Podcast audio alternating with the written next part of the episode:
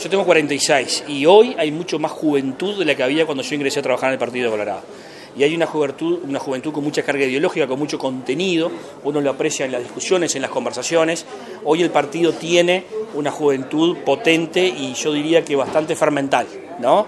Este, juventud que discute, que discute entre sí, con visiones más liberales, con visiones más socialdemócratas, que uno, uno lo, advierte incluso hoy, donde se da el debate que es a veces en las redes sociales. Entonces, creo que allí está el corazón latiendo de, de los jóvenes y ahí también a raíz de eso está latiendo el corazón del partido. Y si me preguntás qué de las cosas que me entusiasman a seguir trabajando en el Partido de Colorado, es eso que vienen detrás.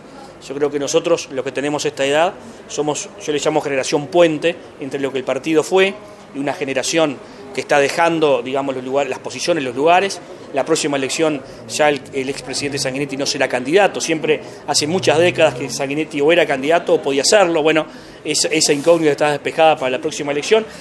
Habrá renovación sí o sí, obligada en el partido, eso es muy sano, eso es muy bueno. Hay un proceso de renovación que yo creo que se ha postergado en el partido de Colorado, y detrás viene toda esta barra de menores de 30 que yo creo que son los que van a llegar al partido, al lugar donde alguna vez estuvo. ¿no? Todos los nombres que se manejan, eh, eh, se trata de personas que están llevando adelante cosas a nivel nacional, que las deben concretar, y esa es nuestra responsabilidad primera. El partido de Colorado se siente muy cómodo en donde está hoy, que es en el gobierno.